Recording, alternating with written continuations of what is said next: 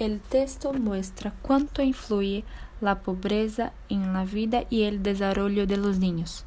Factores como la violencia, la miseria, la inseguridad y la vulnerabilidad inciden directamente en la obtención de conexiones con sentimientos esenciales como la ética, el juicio, la conciencia y el control de las emociones así como también afecta el desarrollo del cerebro y partes del sistema nervioso.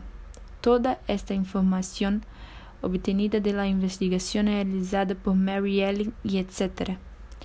El doctor Jack Shonkoff, director del Centro de Desarrollo Infantil de la Universidad de Harvard, advierte de la gravedad de este asunto si se malinterpreta.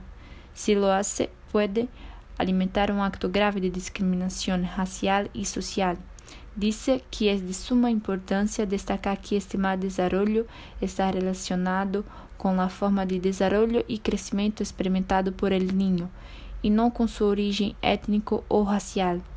Se dice que es de suma importancia para el desarrollo saludable del niño una buena relación con los padres y con el entorno en el que viven, y que el gobierno debe actuar para garantizarlo a toda la población.